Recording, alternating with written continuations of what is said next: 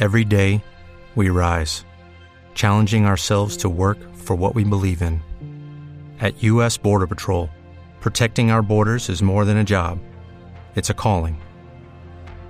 Agents answer the call, working together to keep our country and communities safe. If you are ready for a new mission, join U.S. Border Patrol and go beyond.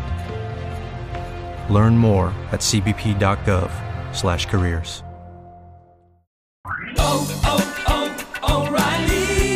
¿Necesitas ayuda? En O'Reilly Auto Parts te ayudamos. ¿Necesitas algún consejo? Te aconsejamos. Nuestros profesionales en autopartes están siempre disponibles para ayudarte a encontrar lo que necesites. Excelente servicio al cliente es solo una de las ventajas que ofrece O'Reilly Auto Parts. Los profesionales en autopartes.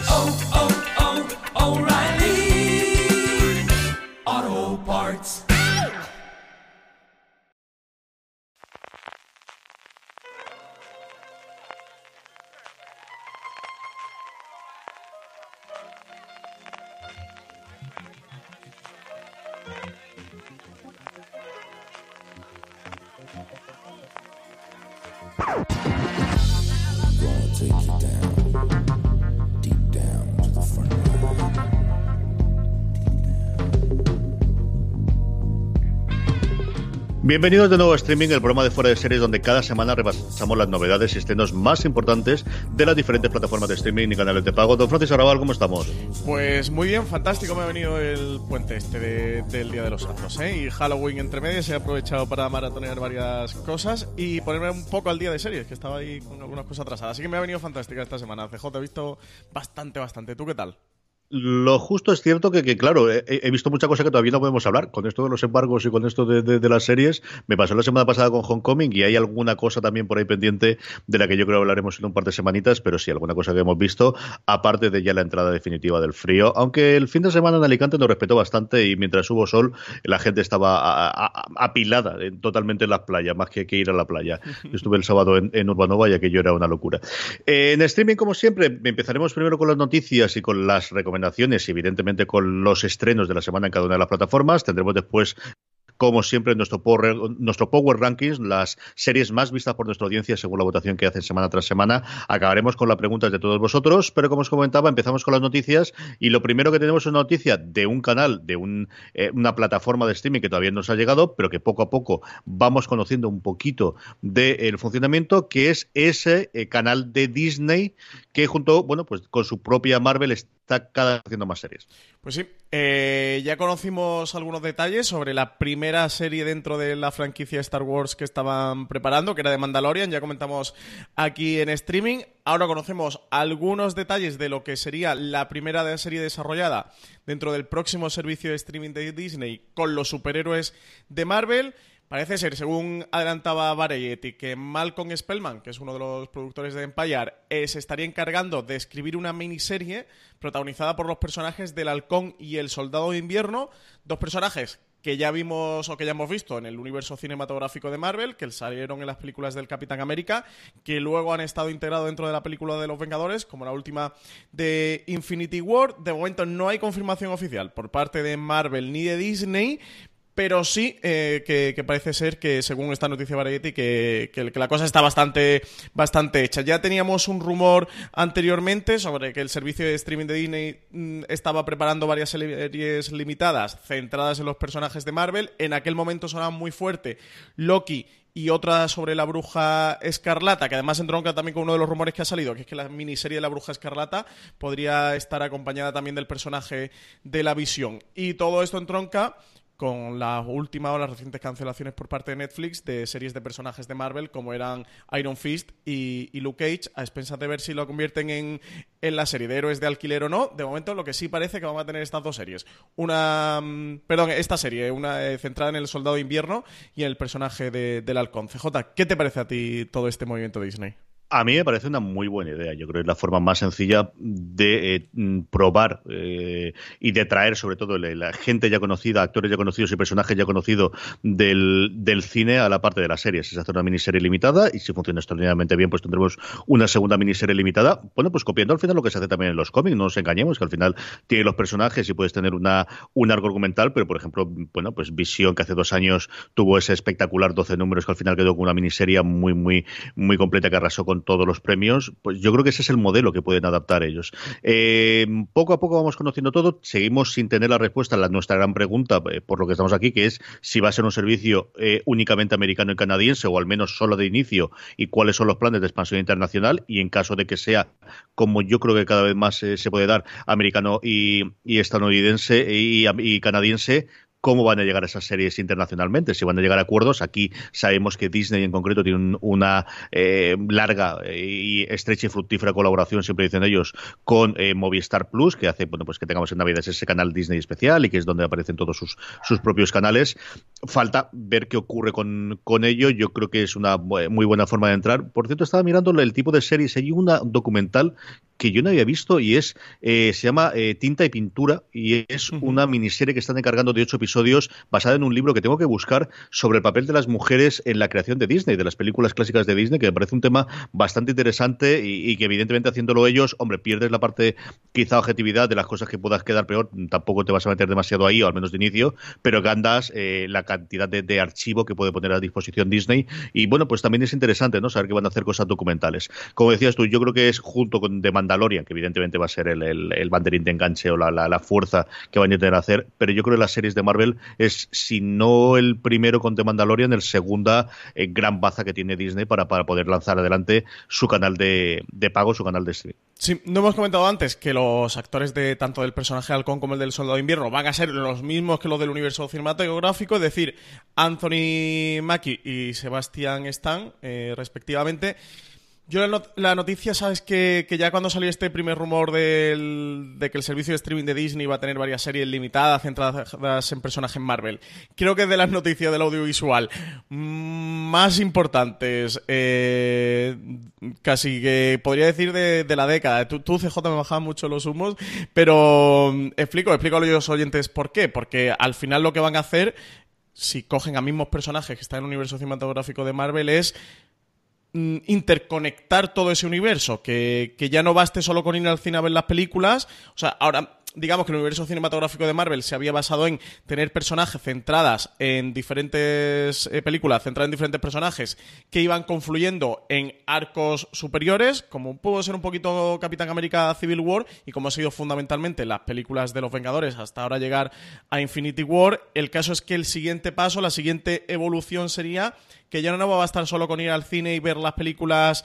de confluencia de diferentes personajes o la de los personajes sueltos, sino que ahora también tendrás que estar suscrito al servicio de streaming de Disney y ver esas series limitadas, porque evidentemente eh, creo que aquí no van a hacer como en Daredevil que, que, resonaba así de como eco de fondo lo que había ocurrido en la primera parte de Los Vengadores, en la primera película de Los Vengadores, o como hicieron en, en Agent of Shield, ¿no? Que, que tenían ahí un poco una trama con con, con, Ultron o con diferentes personajes que entraban y salían, pero no terminaban de tener peso dentro de la trama. Creo que, estas series limitadas o estas miniseries eh, centradas en diferentes personajes de Marvel que van a sacar, bueno, no van a sacar, que van a compartir, mejor dicho, con el universo cinematográfico, lo que vienen es a completar esa experiencia y a interconectar toda la experiencia. Así que al final tengas que ver esas series limitadas porque van a tener luego continuación en las películas y si no ves las series limitadas, luego te perderás. Pasarán cosas con los personajes, imagino que luego tendrán una influencia fundamental dentro de las películas. Creo que ya la interconexión total entre el cine y las series, que ya se rompe definitivamente con esto eh, la barrera, ya se hace un mundo totalmente compartido. Y a nivel del transmedia, esto que hablamos siempre CJ, creo que ya es el paso evolutivo final. ¿eh? E, este ya es el monstruo final, es la pantalla final. De que Disney tiene la pata del cine, tiene la pata de la serie de televisión, interconecta su mundo y con nada más y nada menos que el universo eh, cinematográfico de Marvel y evidentemente con The Mandalorian creo que esto también va a llegar al universo de Star Wars. Wars.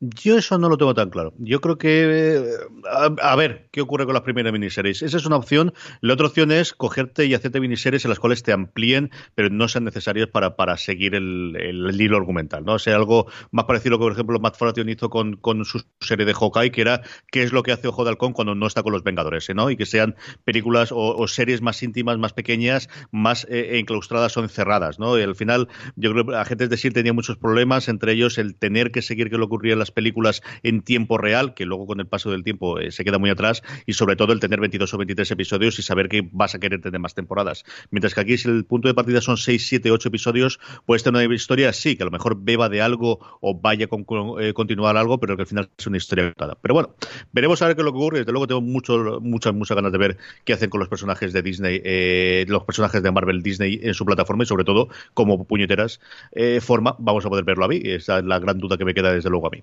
Vamos con Amazon Prime Video. Amazon Prime Video tiene dos estrenos ese próximo 9 de noviembre.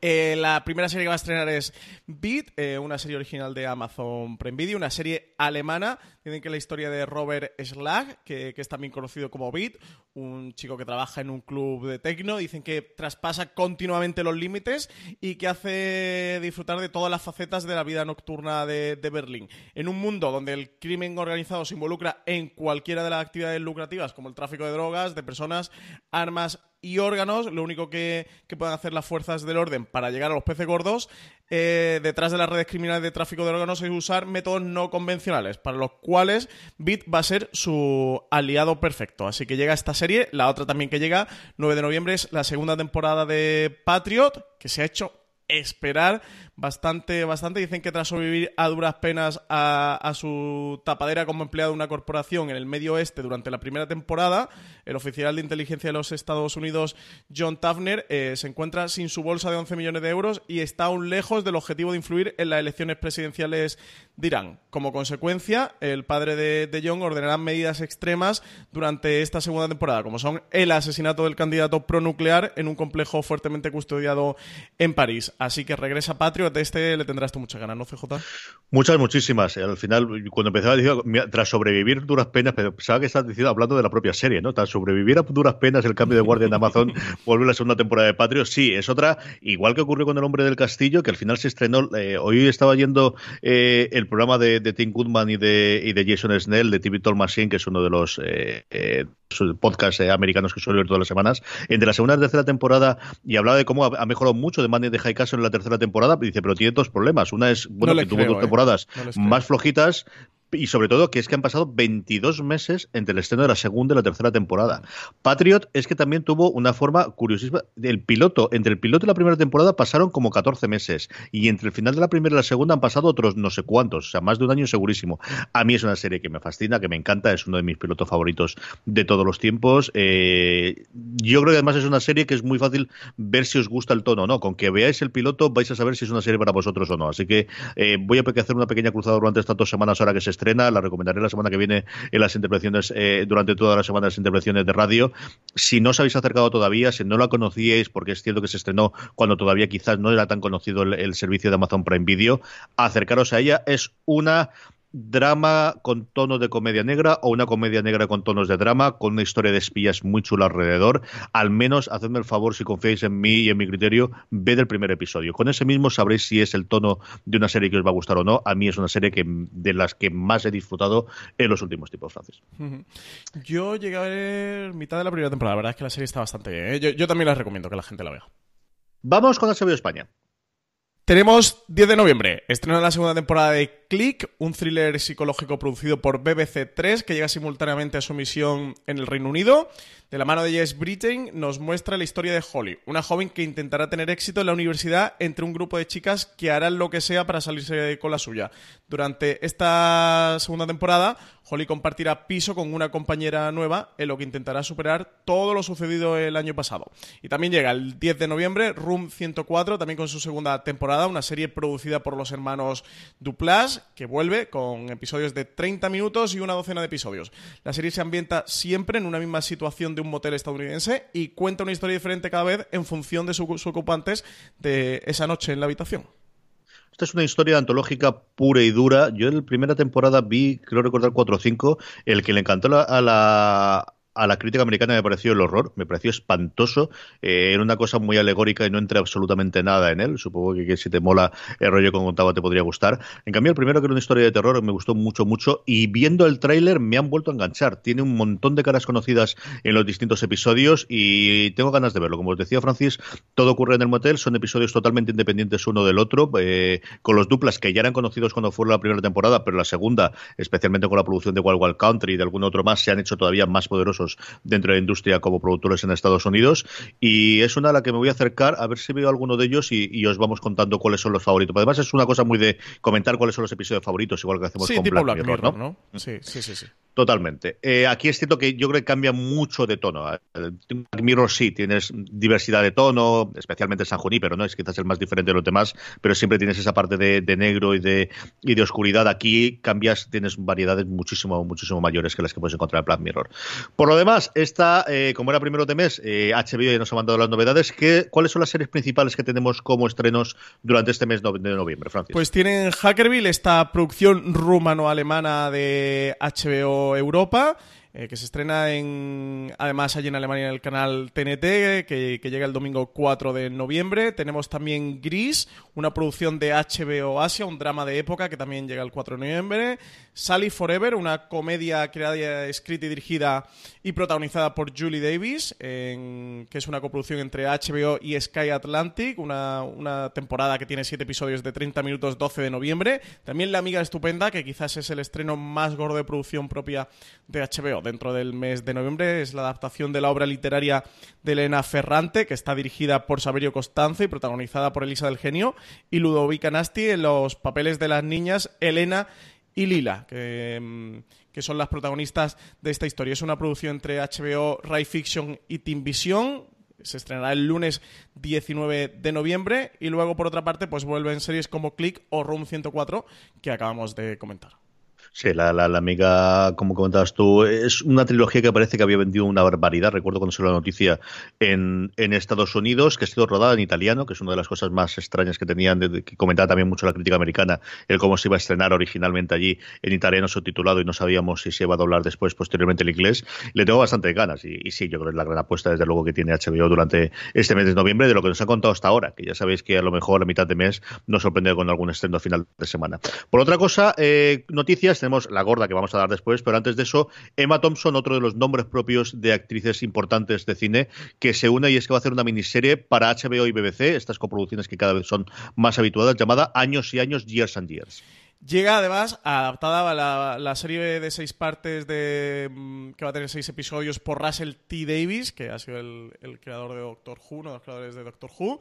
Dicen que va a seguir a una familia que sobrevive en un futuro cercano en el Reino Unido. Y la gran noticia, pues, Emma Thompson también se une a una serie de televisión y además creada por Russell T. Davis. Buen proyecto, ¿no? Tiene, tiene muy buena pinta esto. Sí, a Russell T. Davis, que fue el, bueno, el, que volvió a traer Doctor Who en el 2005, fue el, showrunner de las primeras temporadas antes de que lo cogiese la cosa Moffat, y más recientemente lo hemos visto en, el guion de esa verdadera maravilla que puedes ver en Amazon Prime Video, que es Saber English Scandal, un escándalo muy inglés, que es una verdadera delicia de tres episodios, tenéis la crítica hecha por Juan Galonce, como es norma de la casa en fuera de series.com, y que de verdad que es de las mejores cosas que podéis ver en tres horitas, de las que actualmente están eh, disponibles y que se hayan estrenado recientemente, y sí, sí, a mí dame Thompson, dame T. Davis una cosa de futuro inglés y compro totalmente. Como yo creo que todos compramos, bueno, pues los primeros anuncios, hemos tenido dos fichajes, pero desde luego el, el más conocido se empiezan a mover los engranajes de la precuela de Juego de Tronos y el primer nombre propio importante es Naomi Watts. Pues protagonista de la precuela de Juego de Tronos, J nada más y nada menos. Precuela que está preparando Jane Coleman en colaboración con George R.R. R. Martin. Dicen que Naomi Watts va a ser una de las protagonistas de la serie, cuyo rodaje arranca ya el año que viene, del que todavía no se conocen muchos más detalles por el momento. Lo que sí se conoce es que va a estar ambientada eso, miles de años antes de la, de la serie de Juego de Tronos, que hemos podido ver hasta ahora y de todos los hechos que han acontecido. Pero no sabemos mucho más. Han comentado que va a ser una serie bastante coral, que el protagonismo va a estar repartido, muy repartido entre hombres y mujeres, y que Naomi Watts va a ser una de sus protagonistas. Este es fichajazo. Yo aquí la movida es que mi, mi, mi, conocimiento del mundo de Juego de Tronos mil años antes de lo que ocurre en las novelas eh, recientes eh, se me pierde, ¿no? Y no recuerdo cuántas de las casas están aquí. Sí que sé que Bran el Constructor está, así que tiene que estar los estar por algún lado, pero yo no recuerdo si los Lannister estaban formados ya como tal, pero desde luego eh, Naomi Watts de Lannister puede ser una cosa espectacular. O sea, está tatara, tatara, tatara, tatara de Cersei, la veo totalmente, total y absolutamente. Pero lo que no recuerdo es si la casa estaba formada o no, porque ahí sí que se me escapa. Pero vamos, por lo demás, total. Al hablar de, una historia ambientada miles de años antes de lo que se cuenta Juego de Tronos, imagino, que además es como la historia más Juego de Tronos dentro del, del universo Juego de Tronos, que se irán a la, a la primera... Mm, eh, larga noche. Se va a la edad de los héroes. Sí, Eso sí que está totalmente confirmado de lo que conocíamos del guion, que se va a la edad de los héroes, que es la época de la primera invasión, la época de Brandon Constructor construyendo el muro y este tipo de cosas, por lo que recuerdo yo, que insisto, no soy el mayor conocedor de, la historia clásica. Y mira que tengo el libro aquí monstruoso este del, del, Atlas de Juego de Tronos que quería leer, me lo tengo aquí al lado. Sí, sí, aquí lo tengo. El mundo y el fuego, que Eso es. Que mm, yo imagino que sí, que, se irán a, la primera llegada de los caminantes blancos. En aquella época. Es que toda la familia existen como tal, lo que pasa que gobernar. ¿No te encantaría tener 100 dólares extra en tu bolsillo? Haz que un experto bilingüe de TurboTax declare tus impuestos para el 31 de marzo y obtén 100 dólares de vuelta al instante.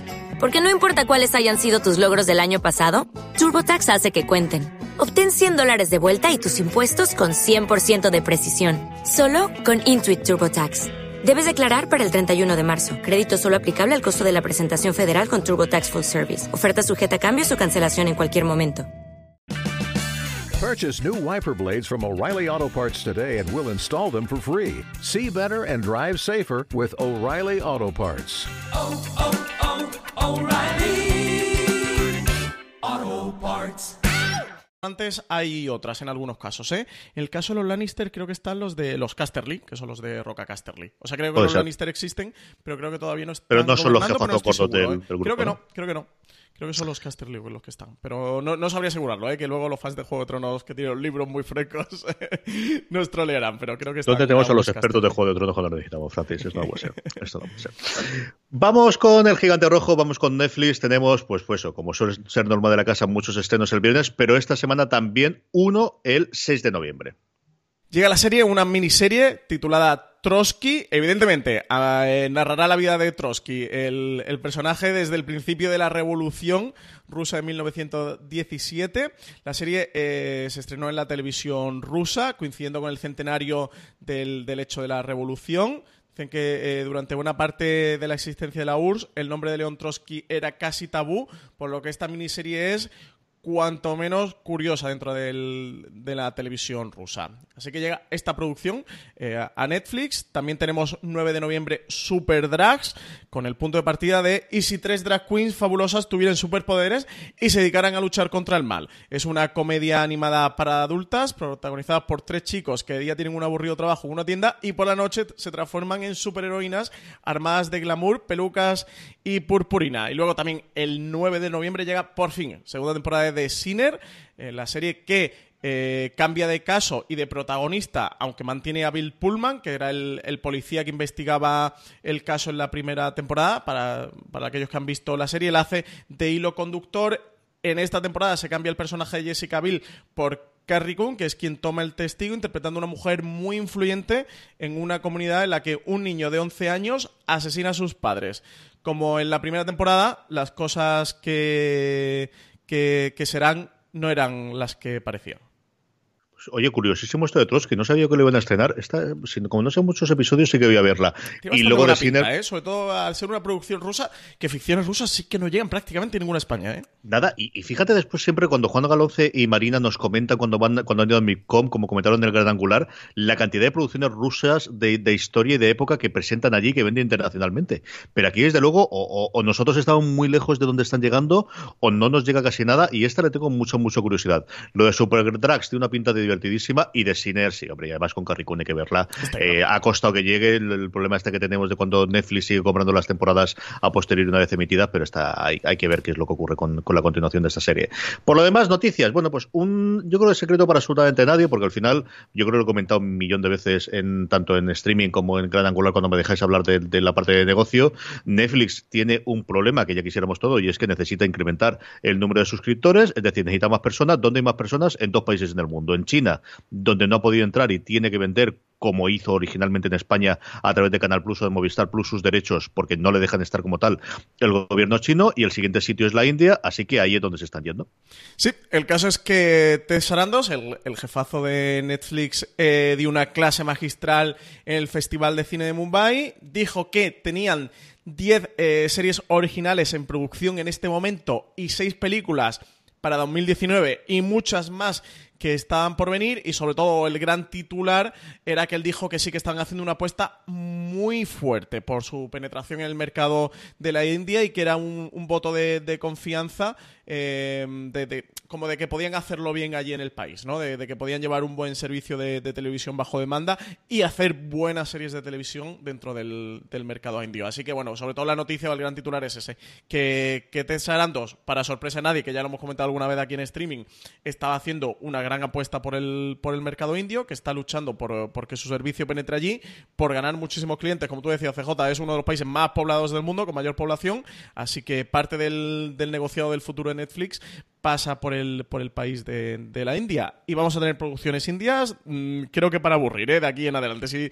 si tenemos producciones españolas que están cobrando fuerza, o series alemanas que, que anunciaron sus nuevos proyectos la semana pasada, aquí en la India también vamos a tener unas cuantas noticias a partir de ahora.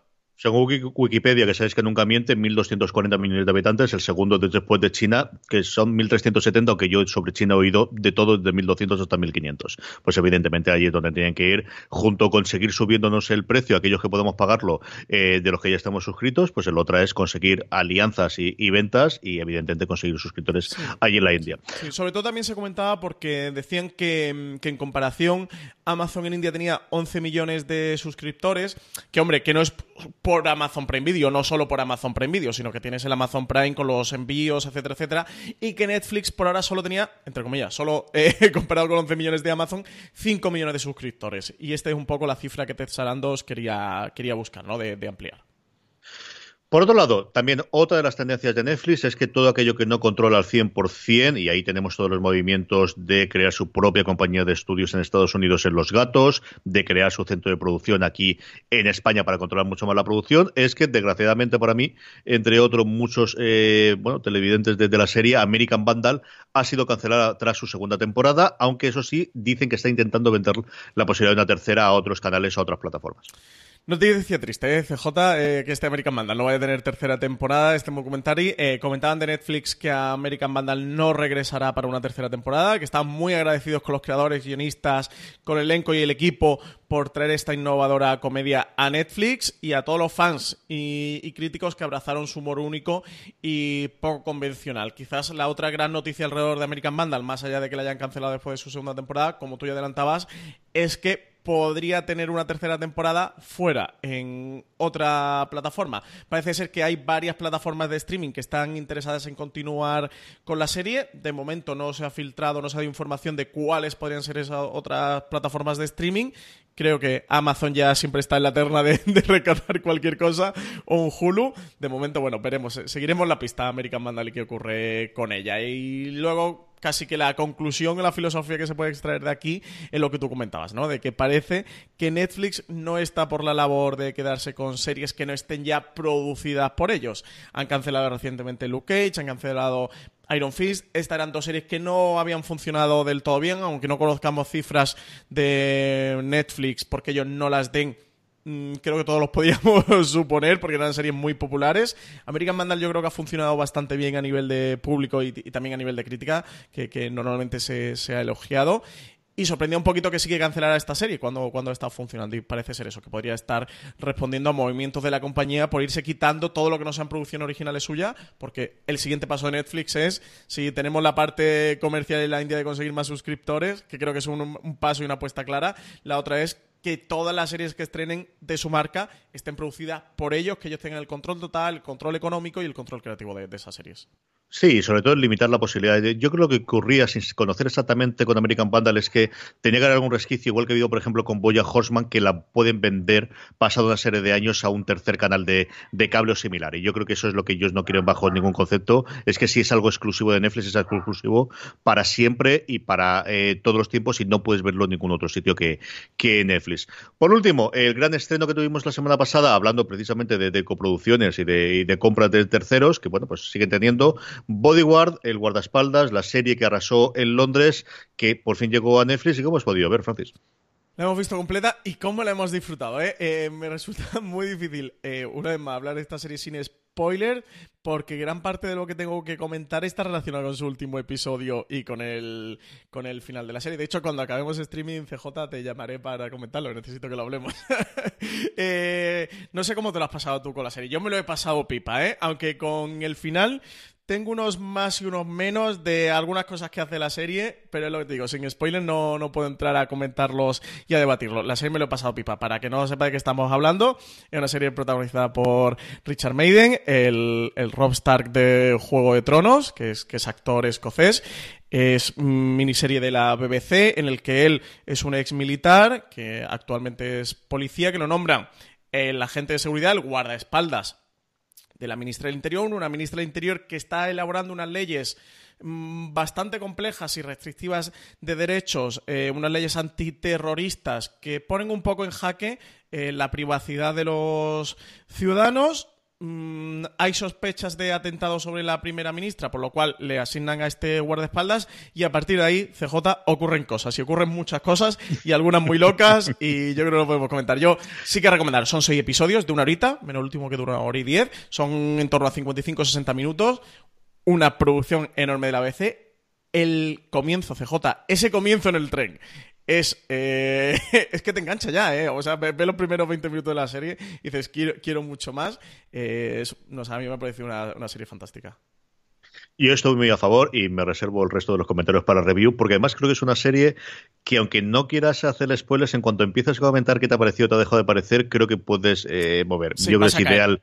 Yo creo que es ideal para, para, verla en eso, en una tarde tonta que tengáis una noche. Comprendo la locura en esta en, Inglaterra de verla semana tras semana y el cómo se creció, fue creciendo el, el, fenómeno, porque es una serie también muy para eso y que bien enganchada, bien, bien hecha, podría funcionar muy bien. Yo recomiendo que la veáis, de verdad.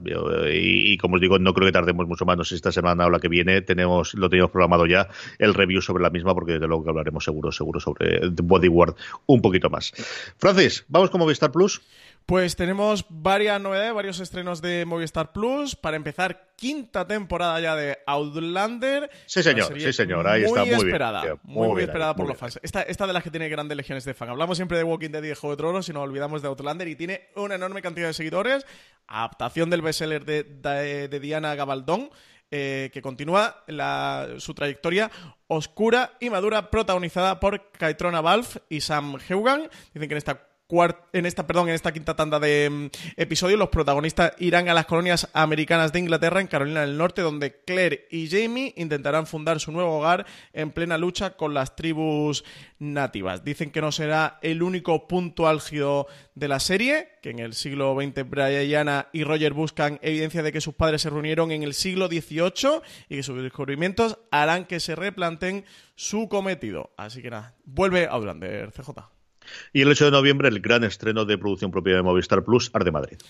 Tenemos Ar de Madrid, serie creada por Paco León y Ana Costa. Eh, tenemos como protagonistas a, a Inma Cuesta, además del propio Paco León, Ana Castillo, David Masar, que interpreta a Wagner, una serie muy coral también, con grandes actores. La serie se ambienta en Madrid de 1961, durante la dictadura española, un momento crudo para España que eh, algunos no se resistían a disfrutar, como era el caso de la actriz de Hollywood Ava Gardner, que vino a España, que pasó unos meses en Madrid disfrutando de fiestas continuas, risas y quizá algo más.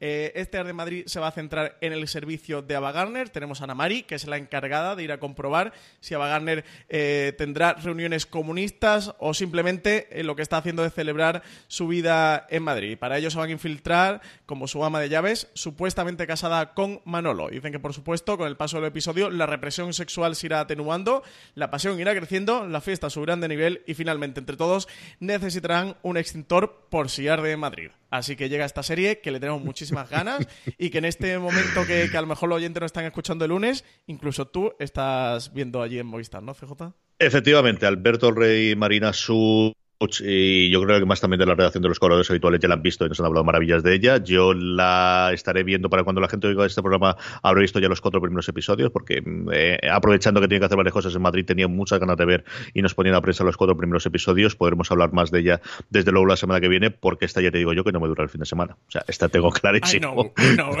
o sea, además como debe ser recientemente. Estamos en episodios de 20 a 30 minutos y, hablaremos mucho más de en fuera de serie durante todo el mes de noviembre, yo os digo yo, acerca de Arte Madrid, que yo le tengo ganas, pero tú también te tienes unas cuantas, ¿eh, Muchísimas, yo tengo muchísimas. A mí, eh, la trayectoria cinematográfica de Paco León me ha gustado mucho, mucho, mucho. Kiki es de mis películas favoritas del cine español de los últimos años. Qué película tan divertida que aprovecho también aquí en streaming para recomendar. Creo que estaba en Netflix o hace unos meses estaba en Netflix. Yo la he visto en algún catálogo. En eh, sé que tiene una más reciente de Paco Leonora en Movistar Plus porque me salta de, las recomendaciones y sí es posible que, como contabas tú, que Kiki esté en, Netflix. Yo creo que sí, porque de hecho la, volví a ver. ¿eh? Yo hace unos meses la volví a ver en, en, Creo que fue Netflix. A lo mejor me confundo con Movistar, ¿eh? pero creo que Netflix la tenían y si lo buscas por Movistar, que, posiblemente también la tenga una película divertidísima. Creo que es un tipo muy interesante detrás de la cámara.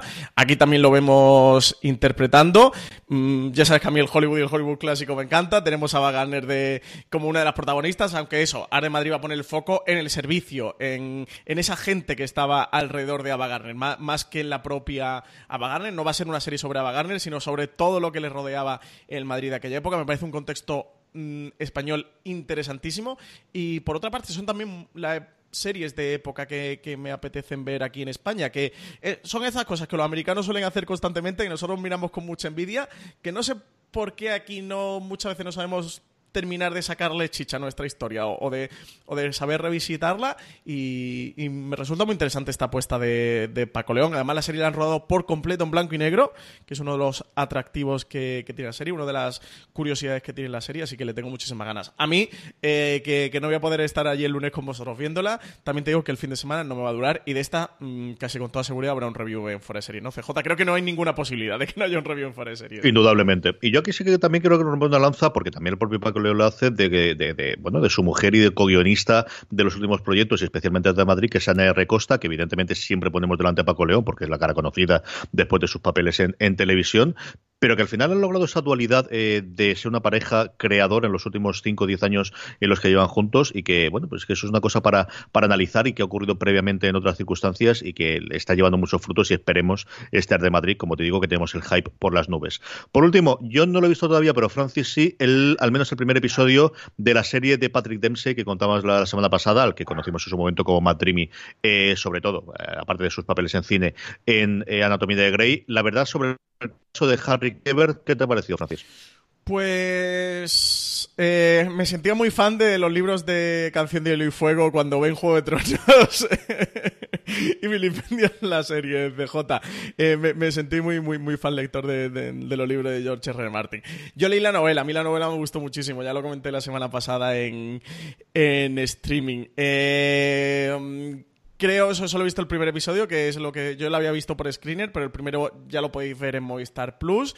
Eh, comentar que es una, miniserie de, de Epics creo que han trasladado tal cual, eh, al menos en el primer episodio. ¿eh? Habrá que ver, porque es que solo viendo el primero es difícil eh, saber por dónde van a tirar o lo que van a hacer en adelante. Pero veo muy que han cogido, ¿sabes? Estas adaptaciones literarias que cogen tal cual lo que es y no entienden que uno es un lenguaje literario, novelesco, y el otro es un lenguaje cinematográfico de audiovisual.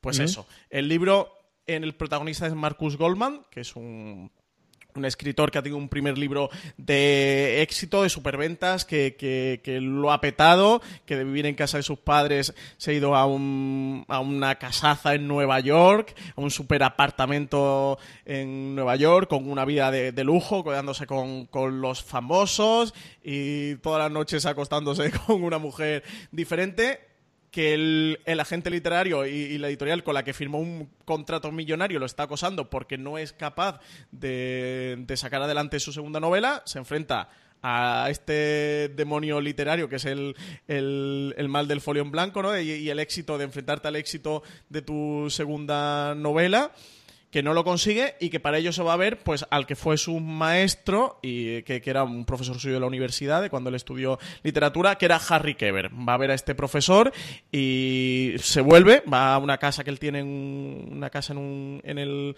en el campo se vuelve y al poco de volverse se destapa un asesinato que ocurrió creo que hace unos 30 años antes de una chica, una chica joven con 16, 17 años eh, y que acusan a este Harry Keber de ser ese asesino que no habían encontrado en, en su momento porque encuentran el cadáver cerca de la casa de, de, Harry Keber con algunas pruebas que lo incriminan a él. Este es el punto de partida de la novela, esto es lo que podéis ver durante el primer episodio prácticamente, es, ese arranque, esos primeros episodios, esos primeros capítulos de la novela. ¿Y qué pasa? Que la novela eh, Marcus Goldman es tu narrador, es quien todo el rato te está contando eh, lo que le está ocurriendo, quién era Harry Keber para él, te está contando sus vivencias en la universidad con este profesor, etcétera, etcétera. ¿Qué es lo que hacen en la serie? Todo esto ponértelo con voz en off, te lo están narrando todo eh, por voz en off. Me parece un, desacierto absoluto, es algo que funciona muy bien en la novela, que, que creas un vínculo de conexión muy fuerte con este Marcus Goldman y que te mete en la historia de cabeza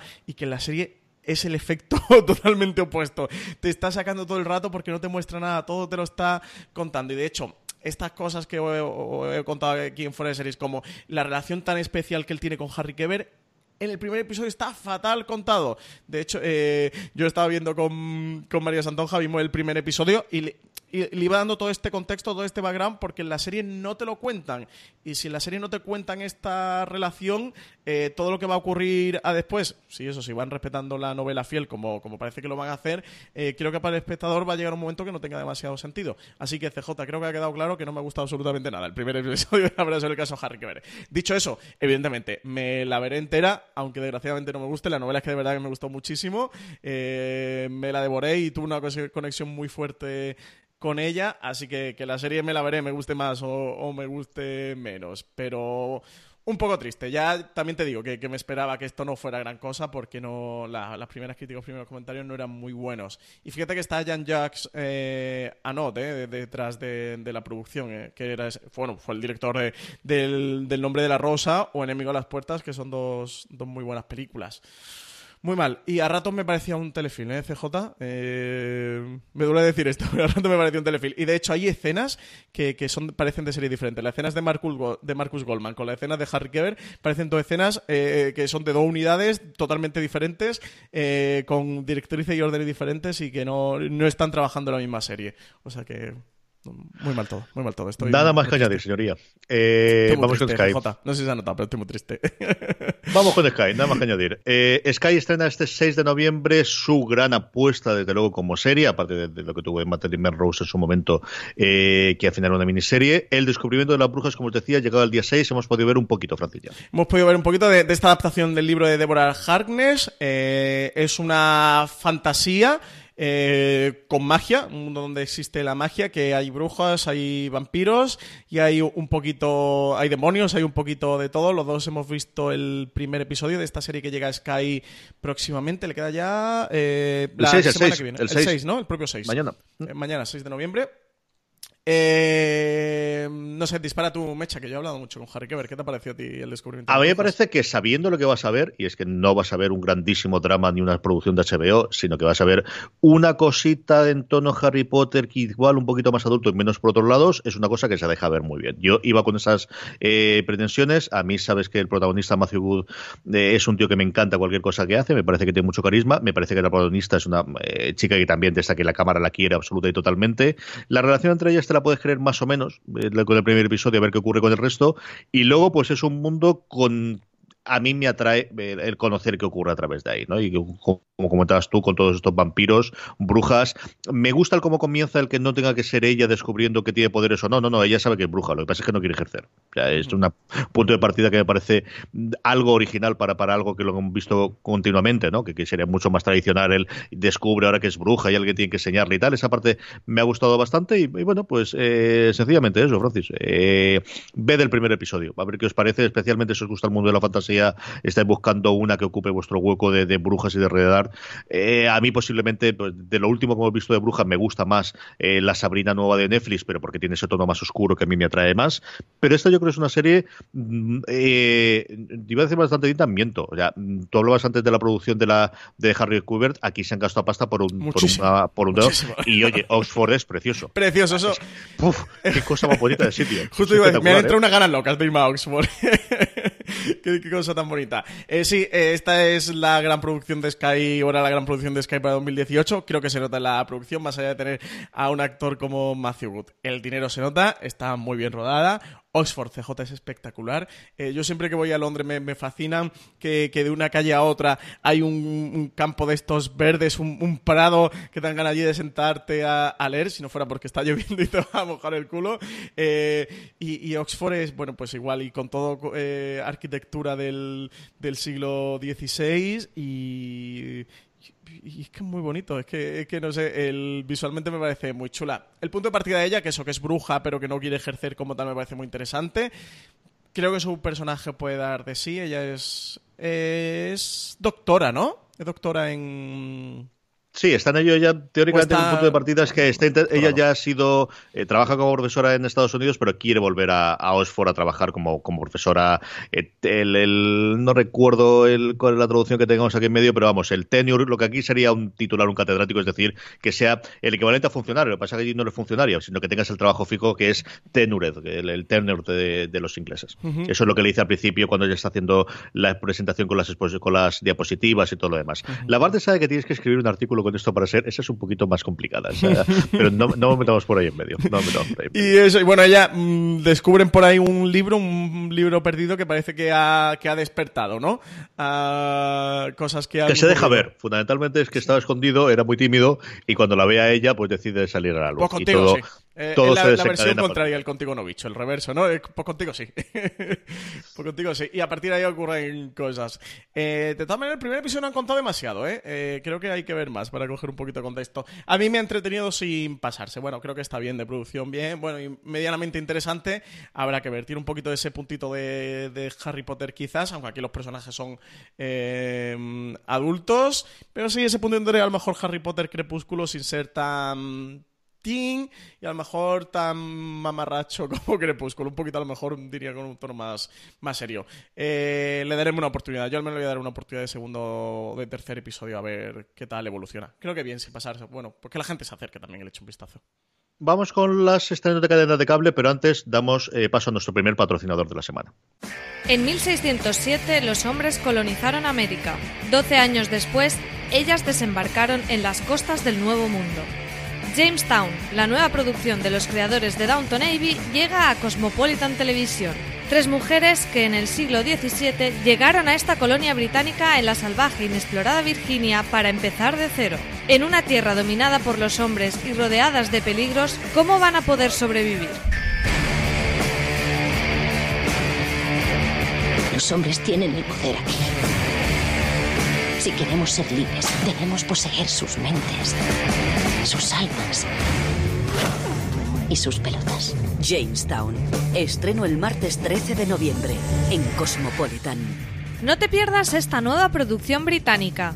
Y recuerda que una vez emitidos, los episodios estarán disponibles para que los veas cuando quieras y donde quieras en los servicios de vídeo bajo demanda de tu operador. Estamos de vuelta y es una semana de un montón de eh, series importantes que se estrenan en las cadenas de cable, Francis.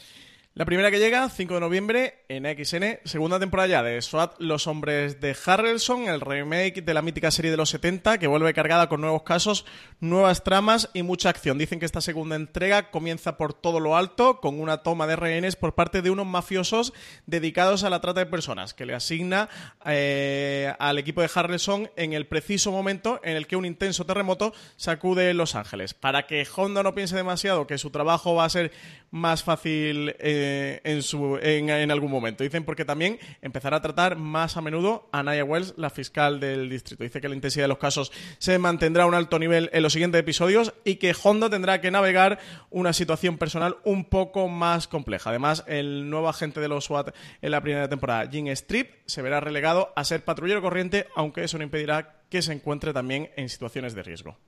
El 7 de noviembre nos llega Stream Blue Drive. La serie eh, llega ya al canal Stream, una serie gore, muy, muy gore, y os, os podemos dar de ello fe, CJ y yo, que la hemos podido ver. La serie se ambienta en un futuro medianamente cercano, eh, en el que la Tierra se ha visto asolada por una sequía, el, agua es un bien supremo y tenemos como protagonista a un ex policía que trabaja como investigador por una empresa de, seguridad privada y que se verá obligado a participar en la Blue Drive, una carrera sangrienta como parte de, uno de sus trabajos. Allí va a conocer a Cristina, al personaje que interpreta Cristina Ochoa, la actriz española, que será eh, su copiloto y ambos tendrán que subir a todo lo que se le ponga por delante, amazonas, caníbales y mutantes incluidos. Dicen que el mundo de Blue Drive es un mundo sin leyes, habitado por tipo de criaturas y monstruos que todavía dificultarán más la misión de los protagonistas y que sus peripecias estarán llenas de sangre y vísceras al más puro estilo Greenhouse. Tenéis un eh, especial razones para ver sobre, sobre la serie. Como decía Francis, si antes comentamos que tenéis que ver el primero para eso os gusta, no, no, está en 15 minutos fácilmente. O sea, sabéis perfectamente con la primera escena si es el tipo de serie que os gusta o no. Y como decía Francis, pues una serie que es eh, homenaje y sí el estilo de esas películas de Greenhouse o de la época del exploitation de, de los 80 y de los 90 que probaron los videoclubs. Yo recuerdo ver un montón de esas en videoclub de un género que a mí, eh, pues es cierto que es muy sangriento para mi gusto, pero está muy bien hecha. Eso yo, yo reconozco que el primer episodio, que es lo que he podido ver, está muy bien hecho. El otro estreno, bueno, pues eh, una serie que te lo deja muy claro desde el principio, FBI, llega el 8 de noviembre a TNT. La última creación del maestro de los procedimentales, Dick Wolf, eh, sigue a dos agentes dedicados a la lucha antiterrorista. Eh, es la primera ficción que Wolf pone en pie para la cadena CBS, en lugar de, de, NBC, donde hasta ahora ha tenido todas sus series. Dice que está inspirada en parte por un familiar suyo que trabajaba en la agencia. El propio Dick Wolf comentaba que esta serie era un sueño hecho realidad, que su tío que era un ídolo eh, suyo de, niñez eh, y del que también guarda un buen recuerdo eh, de la época, pues, pues fue agente del, del FBI, la, apetecía hacer una, serie ambientada dentro de, la agencia. Los protagonistas de la serie son los agentes Maggie Bell y O.A. Sidan, destinados a las oficinas de Nueva York. Dicen que su día a día consiste en investigar amenazas terroristas y casos que pueden poner en peligro la vida de miles de ciudadanos pero Wolf asegura que ha querido ir de connotaciones políticas y que en su lugar quiere centrarse en el trabajo y la convicción de esos agentes. Otra de las que no engaña absolutamente a nadie, Francis. FBI puro y duro. Sí, sí, sí, sí, sí. A ver qué hay. A mí la actriz me gusta mucho, la vi en su momento en Reaper, eh, luego estuvo un tiempo en Rookie Blue y la han ascendido ahora de policía al FBI. A ver qué ocurre con esta, porque esta es una serie que se verá en mi casa sí o sí. Eso también te lo digo yo. De todo lo anterior, ¿qué recomendamos, Francis? Pues yo me voy a quedar con Ar de Madrid, la serie de, Paco León y Ana Costa, que le tengo muchísimas ganas. Eso, ambientado en el Madrid de los 60 y, y ese huracán o ese terremoto que provoca la llegada de, Ava Garner, que tiene muchísimas anécdotas, historias a, a su alrededor. Iba a decir de... Bueno, me, voy a guardar el chiste de CJ porque era muy, más 18, pero... que nos escuchan los niños, tú acuérdate que nos escuchan los niños, que la gente, que los papás van en el coche con los críos. eso hay que cuidarlo siempre, no porque nos escuchen, es porque si al final, que ahora cada vez es más sencillo reproducir podcast en el coche y vas con los críos detrás, pues esas cosas hay que cuidarlas, Frotes, esas cosas hay que cuidarlas. que no somos más malos, no, y me quedo también con Blue Drive, la serie de Extreme, que, que yo he podido ver los dos primeros episodios y de verdad, si os gusta Mad Max y os gusta mm, Death Proof y las películas de The Greenhouse que hicieron eh, Quentin Tarantino y Robert Rodríguez, Blue Drive os va a, de verdad que os digo que os vas a flipar. Es una serie eh, muy loca, es una serie de acción para pasártelo bien, una serie divertida. Creo que si además la ves con colegas que es mucho más divertida, pues que es una serie loca, eh, salvaje, con sangre, con desmembramientos, o sea, una serie que va a, lo bestia, que además tiene una conspiración ahí de fondo de todo lo que ha ocurrido con el planeta Tierra, de, por qué eh, esa sequía, por qué ese mundo digamos, Mad Max, que todos podemos identificar, eh, se ha instaurado en el, en el planeta Tierra, eso con una conspiración de una megacorporación que hay por ahí detrás que parece que van a explorar. Y de verdad, me vi los dos episodios del tirón, de uno, me, me acabé uno y dije, venga, al siguiente. Y es una serie loca para pasárselo muy, muy bien. Así que creo que puede ser una buena recomendación para, para estas semanas que, ya vamos del, del, por aquí por el noviembre de, de fines de semana en, en la casa a divertirte un rato viendo una serie.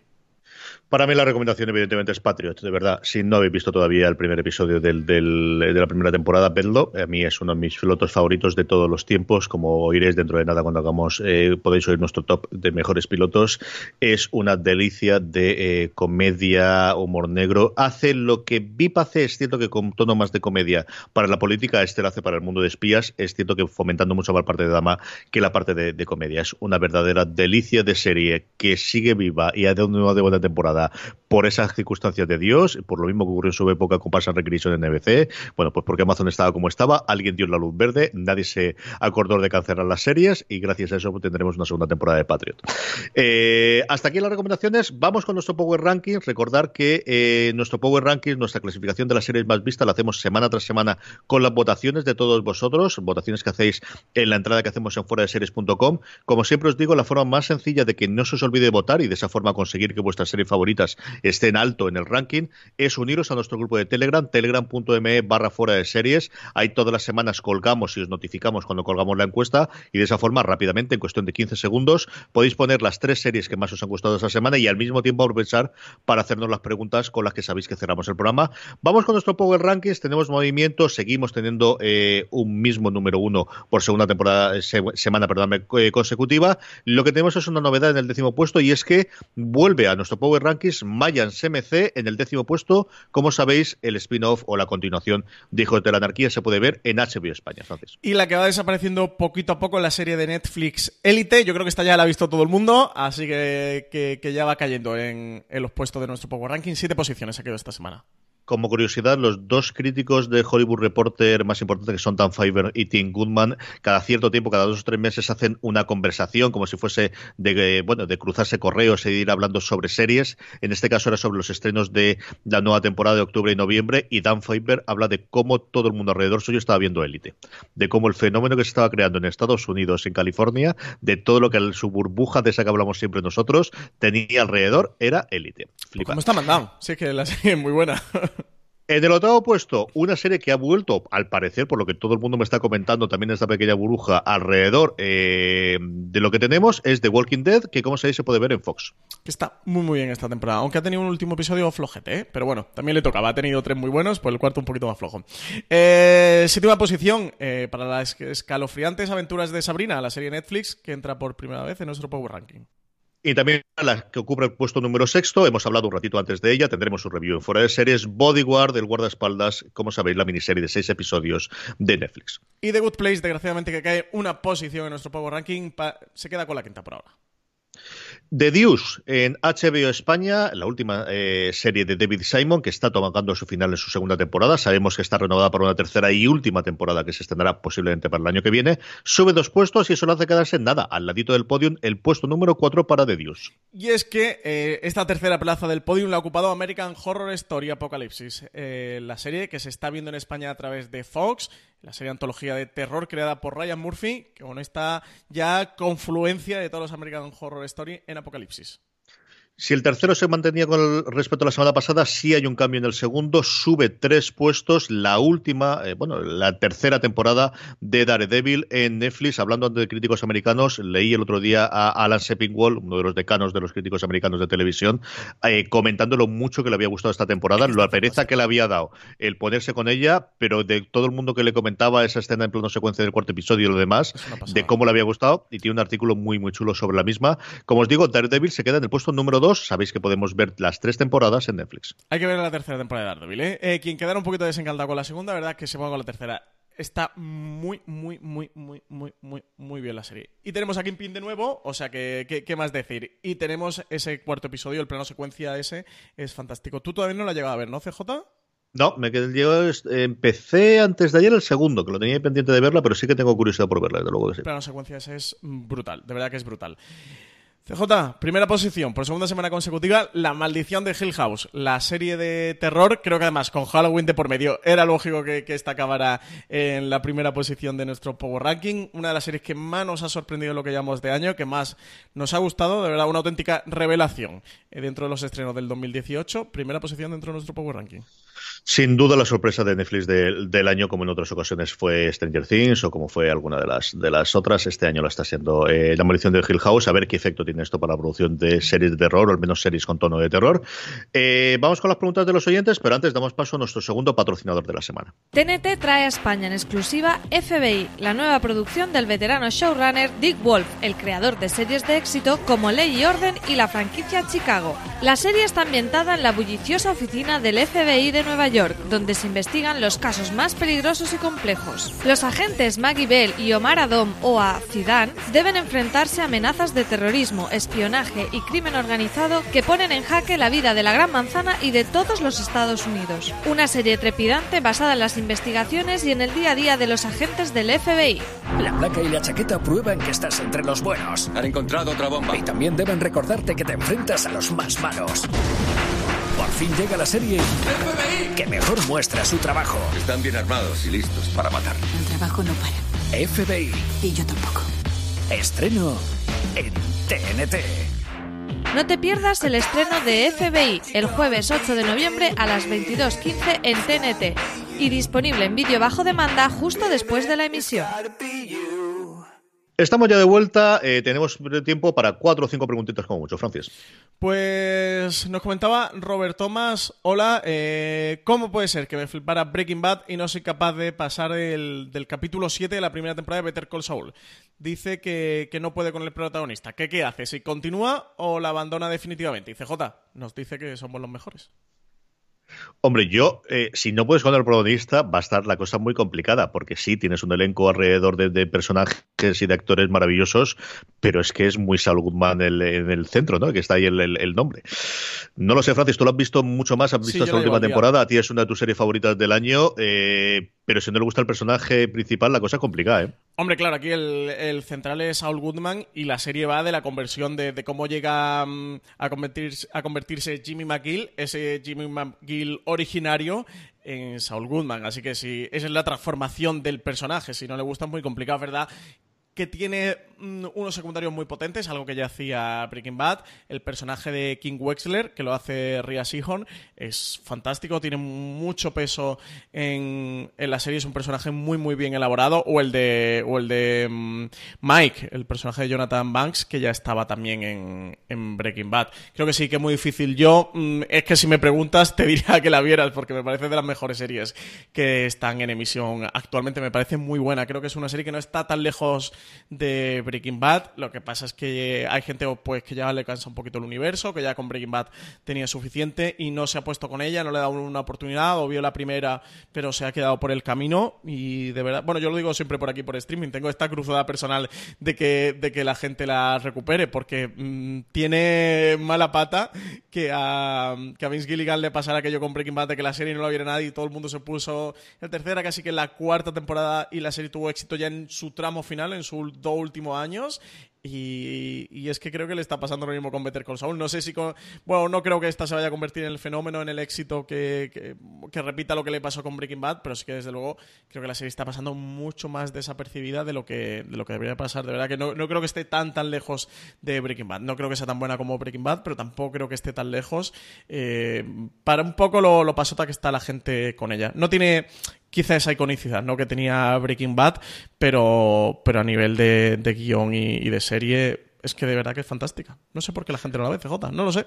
Breaking Bad tuvo dos cosas a favor, y una fueron los premios y la otra cosa fue la recuperación en Netflix cuando Netflix tenía mucho menos catálogo y la gente se enganchó a ella con el boca a oreja, le llegó, tenía la facilidad de poder ver las temporadas anteriores y era un mundo en el cual todavía no teníamos la saturación que hemos tenido eh, recientemente. Yo creo que esas son dos bazas que, que Better Call Saul no puede jugar y yo soy uno de los primeros culpables del invento, es decir, de, las, eh, de las personas que dicen sí, es una serie que tengo muchas ganas de ver y es cierto que me quedé eh, descolgado al final de la primera y se me hace una montaña el volver a ponerme con ella y tengo muchas ganas y Vince Gilligan me parece de las mejores personas del mundo y uno de los mejores creadores aquí junto con eh, bueno con su co-creador no porque al final no solamente le hace la, serie él sino que le hace se me da el nombre totalmente del, del co-creador que es además el, Em, creador del, del Peter personaje Gould, ¿no? Peter Gold eso es. Que aquí son los dos y de hecho las entrevistas las hacen en conjunto porque prácticamente son los co-showrunners de, de la serie y por temporadas incluso Peter Gould ha tenido mucho más peso del que ha tenido Vince Gilligan como era la idea original. Y, y sí todo el mundo me habla maravillas de ella y tengo ahí pendiente de verla. No sé, sacaré un, cuando me jubile, Francis. Esta es con la- lo de siempre. Que no Hay que muy mal. Y nadie decirle a Robert Thomas que el mejor es él, ¿eh? Que nosotros somos los mejores, no. El mejor es Robert Thomas, CJ.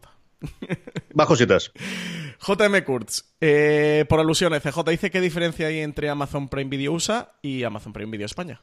Eh, pues vamos a ver. Eh, en el fondo el servicio es el Amazon Prime Video como tal o lo que yo creo que ellos aspiran a tener en todos los países a día de hoy está disponible en Estados Unidos, en Alemania, en Inglaterra.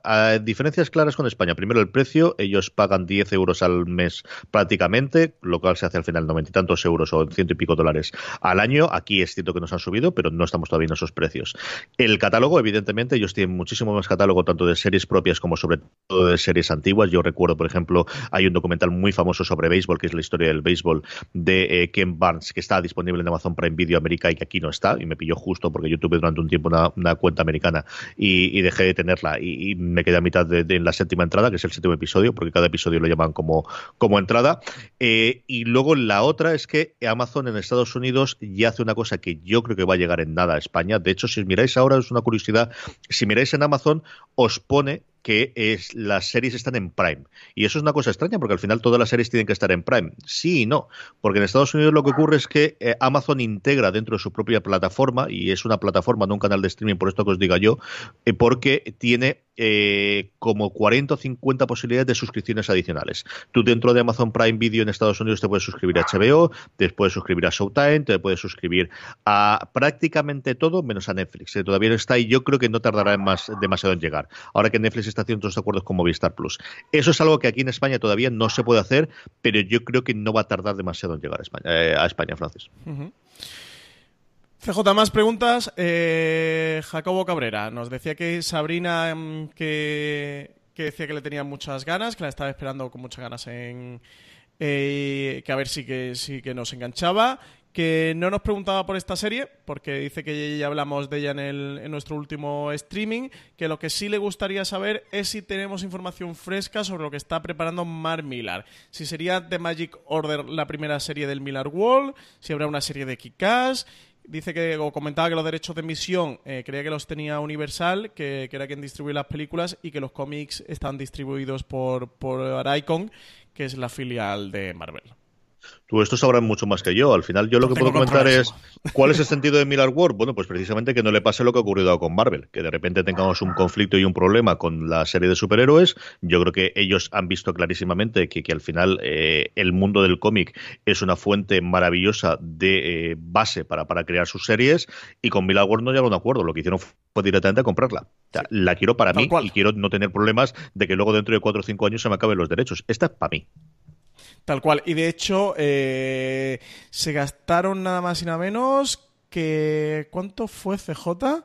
Eh, Un poquito de pasta, lo miro. Mientras comentas tú eso, busco Sí, yo el, fueron cuándo fue el unos, acuerdo. Yo te no lo sé miro. si 200 millones de dólares o algo así le soltaron a Mark Millar por Millar Wall. Que sí, directamente la han comprado. Lo primero, Jacobo Cabrera, CJ, tenemos eh, oyentes muy bien informados. ¿eh? Eh, la- las películas eh, son de Universal, eh, que fue quien compró los derechos de Kikas, por lo cual eh, Netflix, que además ya lo dejó claro cuando compró Millar, Millar Wall, cuando, cuando se hizo oficial la compra, ellos ya anunciaron de que había ciertas cosas de, ese Millar Wall que se quedaban fuera de la compra porque esos derechos ya estaban vendidos.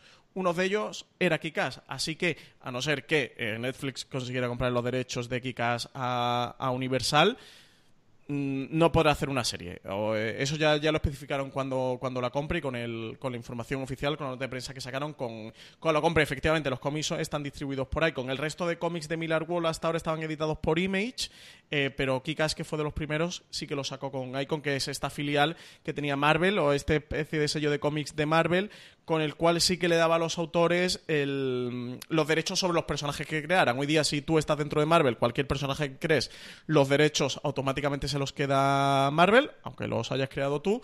Y este icon lo sacaron para autores de prestigio que tenían dentro del, sello y que, le apetecía contar otras historias, pero que evidentemente Marvel no se quedara con sus creaciones. Hicieron este sello icon y ahí fue donde, donde mm, Mar Millar eh, creó, creó Kikas. Pero bueno, quitando esto aparte The Magic Order ha sido el primer cómic que ha creado Mark Millar, ya siendo Millar World de Netflix, y de hecho está editado, sale, sale con el sello de, Netflix en el cómic. Si compráis el cómic en Estados Unidos, de momento en España no está editado, eh, pero si lo compráis en Estados Unidos, sale con el sello de Netflix.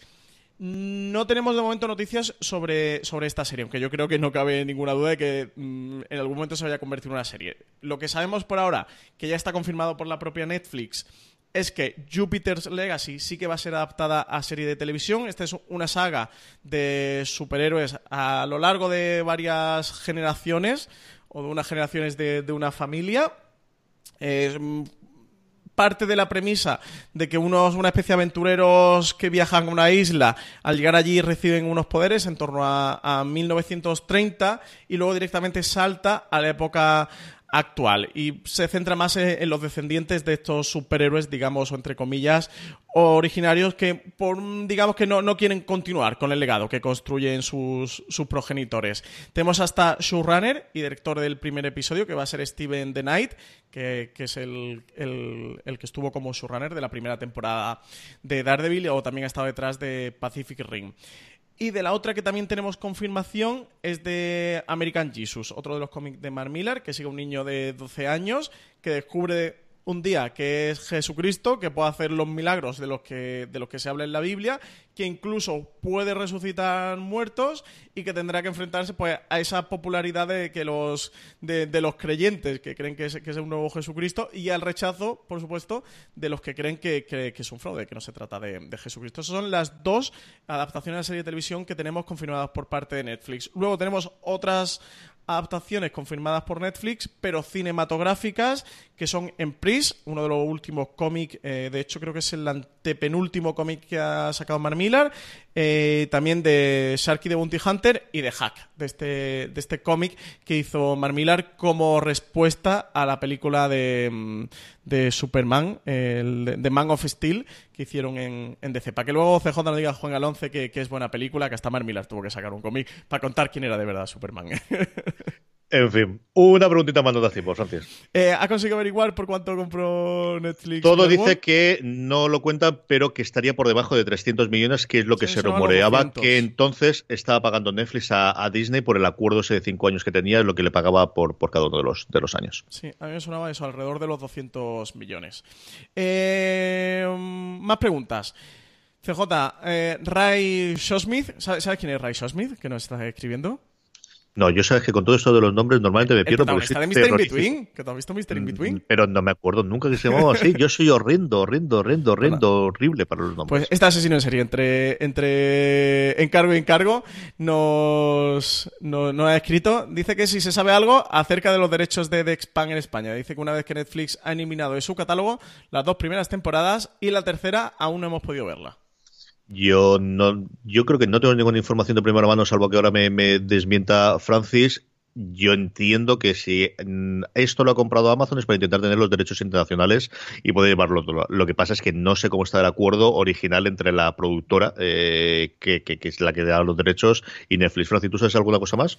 A ver, aquí eh, yo pregunté a Netflix, ¿eh? Y me dijeron de aquí en Netflix España que no tenía ninguna información oficial al respecto que, que darme. Así que por parte de Netflix no tenemos, al menos de España, ninguna fuente. Aquí lo que sabemos es que Jeff Bezos eh, cuando anunció que se quedaba con, con The Spans, también se comentó que, la serie, eso, porque tendría cuarta temporada, que se vería en Amazon solo en Estados Unidos porque los, los, Netflix seguía teniendo los derechos de emisión internacional. Eso fue lo que se comentó en su momento. Así que suponemos que si Netflix sigue teniendo derechos de emisión internacional, esa cuarta temporada en España se vería a través de Netflix. Lo que sí que no sé, porque no se ha comentado al respecto, es las temporadas anteriores, eh, qué va a ocurrir con ellas. Porque es verdad que actualmente en Netflix no están disponibles. Entonces, sí, esas ya pasarán todas a Amazon, pero la nueva eh, sí, que, sí que la seguirá teniendo Netflix. Un poco como lo que ocurrió con el acuerdo de Netflix cuando, por ejemplo, en España vendió sus series a Movistar, que Movistar tiene estreno Orange is the New Black, tiene House of Cards,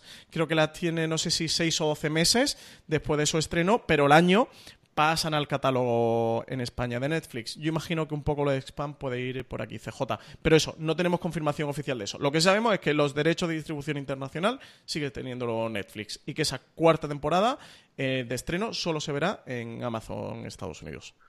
Yo, si tuviese por apostar, creo que llegaron a algún acuerdo detrás para que se lo quede todo Amazon y no tener que estar separando. No sé a cambio de qué, no sé si pasta, si de otras series, algún otro problemática que tuviesen, eh, qué había en ese contrato de, liberar en el caso de que no lo estrenasen o la cancelaran posteriormente que ocurriera con las temporadas anteriores, porque sí me parece significativo que haya desaparecido del catálogo las temporadas anteriores, eso sí. Una preguntita más, si quieres, Francis. Pues una interesante que nos hacía Iván Blay. Decía que eh, tenía duda de cómo se clasifican las series y miniseries series. Nos preguntaba si por número de, número de episodios, si por duración. Decía que hay series de 8 episodios y miniseries, por ejemplo, eh, de 10. CJ, ¿qué diferencia hay entre una serie y una miniserie? Yo he hecho mis, deberes, ¿eh? me he ido a la RAE y me he ido a los EPI, nada más y nada menos. Pero bueno, para que la gente fundamentalmente es que streaming la idea y la pretensión inicial de cuántas temporadas va a durar. Si esto la idea es que sea una cosa cerrada y que la tengamos en una única temporada, eso era hasta hace nada una miniserie. Y posteriormente, si tenemos una, más que el número de episodios, que es cierto que tradicionalmente las, las cadenas en abierto americanas, pues te ibas a 23, 25 episodios, y sobre todo la continuidad que ibas a tener a posteriori. Miniseries han existido siempre, e incluso en las cadenas en abierto americanas, cuando solamente había tres. Raíces, que es una serie que también funcionó muy bien en España, era una miniserie, si no recuerdo mal, de 6 o de 8 episodios, e igual que las TV movies, se hacían de vez en cuando. Aunque evidentemente las que pagaban las facturas en la que todo el mundo quería era pues un drama o una comedia que durase 14 temporadas y que tuviese 25 episodios por, por temporada. ¿Qué es lo que ocurre? Pues que recientemente tenemos series con temporadas cada vez más cortas, al estilo que tradicionalmente ha sido miniseries, y por otro lado miniseries, especialmente a través del éxito a partir del éxito de Big Little Lies, que se funcionan muy bien como primera temporada, se intentan continuar y se intentan hacer una serie a partir de ahí. Todo eso mezcla además eh, las series antológicas, las antologías por temporada y lo que los semis entiende que puede meterse dentro de la categoría y a partir de ahí sean dominados, es lo que tenemos más, más eh, bueno, posibilidades de, confusión. Pero al final yo creo que es fundamentalmente, o lo que va a diferenciar es una serie, la idea es que tenga una historia continuada en el que vaya más allá de una temporada, mientras que para mí una miniserie sería una única temporada. Yo eso, me he ido a la RAE y a los MCJ, así eso, para que la gente compruebe que streaming también es información, ¿eh? a ver, lo que dice la RAE, que es lo que nos atañe a España. La primera acepción de serie es conjunto de cosas que se suceden unas a otras y que están relacionadas entre sí que creo que ya nos, va a nos da una definición bastante clara. Y la segunda acepción, que es de serial, dice que es una obra que se difunde en emisiones sucesivas. Y miniserie dice que es una serie de televisión de pocos capítulos. ¿Qué es lo que dice los Emmy? Pues en febrero de 2015, CJ no sé si te acuerdas, que la Academia eliminó el tradicional premio de miniserie y lo sustituyó por el de serie limitada. Actualmente le llaman Limited Series, no le llaman miniseries. Eh, sí, señor. Una variación que lo que buscaba era justo encajar mejor con las denominaciones que se usan actualmente en el sector para definir precisamente al formato de series de corta duración. A partir de ahí, ¿qué es lo que dice los EMI? A partir de, de 2015 que una, una serie limitada, perdón, quiero decir una miniserie, una serie limitada son o está constituida por dos o más episodios con un tiempo de ejecución total de al menos 150 minutos y que la serie debe contar una historia completa, no recurrente y no tener una historia en curso o personajes principales en temporadas posteriores. Es decir, creo que esto marca la definición perfecta. Iván Blay nos preguntaba por, si es por número de episodios. No, o no al menos si tiene dos o más, porque si es un episodio, todos sabemos que no es una serie o que es una serie limitada, sería una TV movie o una película o, lo que fuera. Entonces, por número de episodios no, por duración de esos episodios tampoco. Eh, al final los Emmy, que es lo que distingue, por ejemplo, a RAE, lo que mm, donde marcan la diferencia o la línea es si eso tiene continuación o, eso no tiene continuación. Si no tiene continuación, está claro que es una serie limitada. Si tiene continuación de las historias, de los personajes, etcétera, etcétera, etcétera, sí que es una serie de, televisión. Bueno, pues yo creo que aquí podemos marcar casos como American Horror Story, eh, Fargo o Black Mirror, ¿no? Que, nos, marcan claramente la línea. Son ejemplos que todos tenemos en la, en la cabeza y creo que nos pueden ayudar a diferenciar lo que separa una serie de una serie limitada. Ese cambio se hace fundamentalmente por el número de episodios por Downton Abbey. Downton Abbey tradicionalmente siempre se había nombrado a miniserie porque según las normas anteriores cabía como miniserie y es cierto que echa la y echa la trampa. La primera que premias con esas nuevas normas es Big Little Lies, de las cuales ya tienes la confirmación de que va a haber una segunda temporada. Pero claro, cuando la nominaron no se sabía. Ahora, algo que lo que podría ocurrir similarmente es con Bodyguard, que yo nadie tenemos una duda de que vaya a ocurrir una segunda temporada, pero claro, a día de hoy no está confirmada tampoco. Entonces, mientras tanto, ¿qué es? ¿Es una miniserie? En fin, estas cosas que tiene la televisión moderna. Eh, Francis, ¿nos queda alguna pregunta cuando esto hemos terminado? No, yo simplemente que Magui no decía que somos muy buenos, que siguiéramos así. Y CJ, ya sabes que los piropos siempre tienen cabida en Fuera Series, así que con esto ya despedirnos. Con esto terminamos fuera de series streaming en estas semanas. Eh, gracias a nuestros patrocinadores esta semana. Gracias, Francis Arrabal. Pues muchísimas gracias, CJ. A todos vosotros, mucho más contenido en nuestro canal de podcast, esta semana especialmente dedicado a los pilotos. Hablaremos mucho de Arte Madrid a partir de su estreno este próximo viernes. Mucho más contenido en fuera de series.com y como siempre os digo, recordad, tened muchísimo cuidado ahí fuera.